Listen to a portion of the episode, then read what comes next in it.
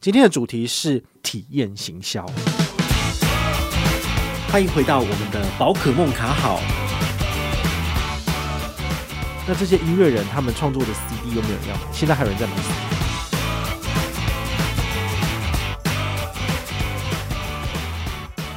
嗨，我是宝可梦，今天来聊一下这个我最近看书的心得哦，就是《盲视效应》嘛，这本书哈，就是之前介绍过的，然后现在又继续的跟大家分享。好，今天的节目可能不会非常的长，但是没关系，大家就是听一听这样子。好，体验行销是最近还蛮热门的一个词，我不晓得你对这个东西了解多少。好，体验行销有点类似是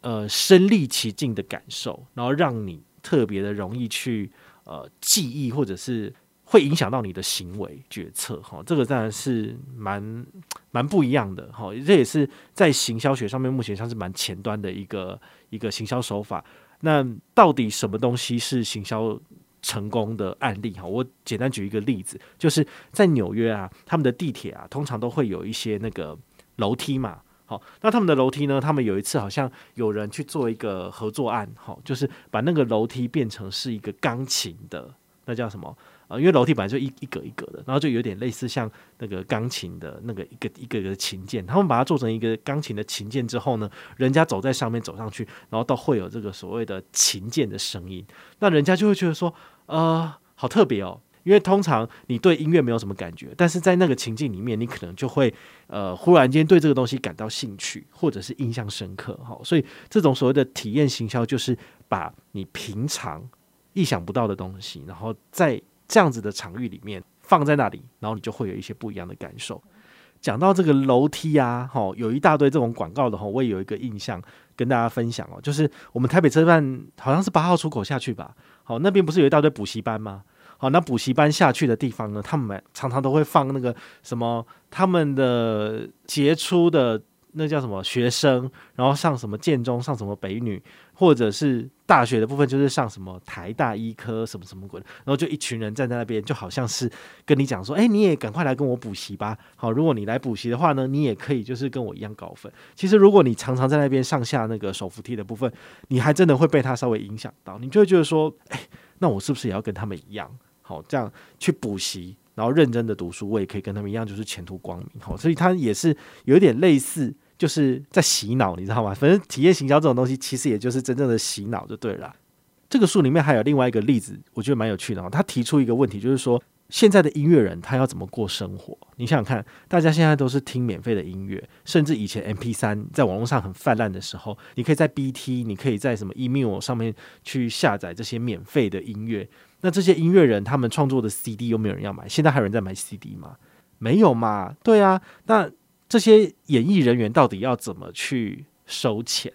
好，这会是一个问题。然后呢，他们就讲说，其实未来的趋势就是 Apple Music 或者 Spotify 这样子的所谓的串流平台出来了。这些串流平台出来的话呢，它的月费我们一个人可能一个月就是，比如说一百九、两百，或者是 Netflix 这样子，你你就不会再去看盗版了。好，但是呢，其实这些音乐创作者他们能够分润多少呢？据说啦，就是他的一首歌至少要两百二十个点击左右，他才能够收到一块美金的收益。那你的歌真的有同时会有那么多人去播放两百二十次吗？所以当然是超红的明星或者是很有名的这些艺人，他们唱的歌才有可能被让人家一直点击嘛。所以点击率不高的情况之下，我觉得他们是不是就要喝西北风了？好，这会是一个问题。所以后来这些唱片界或者是这些。歌手们，他们都是怎么解决这个问题，赚取大量的收入？我相信在疫情之前，你们应该都知道，就是很多的明星都会举办演唱会、签手会。好，这就是真正的 mega，对不对？你可以在网络上面免费听他的歌，但是如果你要听到他现场演出、现场表演给你看，你就必须花三五千块，很贵的钱去买演唱会的票，甚至还有黄牛。这就是所谓的体验行销。这样你懂了吗？好，很多东西啊，其实不是在画面上面看你就会有感受的。你有时候你真的要去身历其境，那人家买的就是一个这样子不一样的体验。哦，就好像张惠妹为什么很受一些同志朋友的喜爱？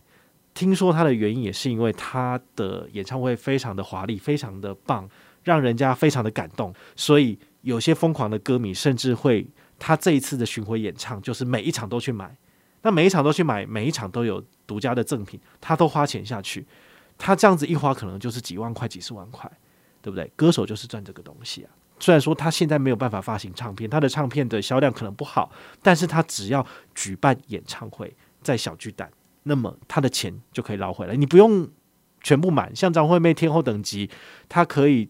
场场爆满，但是呢，你只要有五成六成满，能够支付得过场租，然后还有人事行政费，额外的都是他赚的。好，所以我觉得这种体验行销在未来会是一个主流。我再跟大家分享一个例子哦，就是我最喜欢的绿光剧团，他们之前因为疫情的关系，好，那个人间条件七不能演出嘛，哦，但是在那之前，他们其实有人间条件一到六的 DVD 版本在网络上面就是重新的播映，然后只播音四十八小时，就是两天的时间它就会下架，然后礼拜一到礼拜日一天播一集给大家看，好，那第一天当然是回响非常好，所有的艺人都在分享啊，对啊，那我的话呢？我第一天有分享，但之后我就没有分享，之后我也没有看了。为什么？其实我我觉得是那种感觉哈，就是你没有办法跟他们参与，因为那是一个录影播出的影片，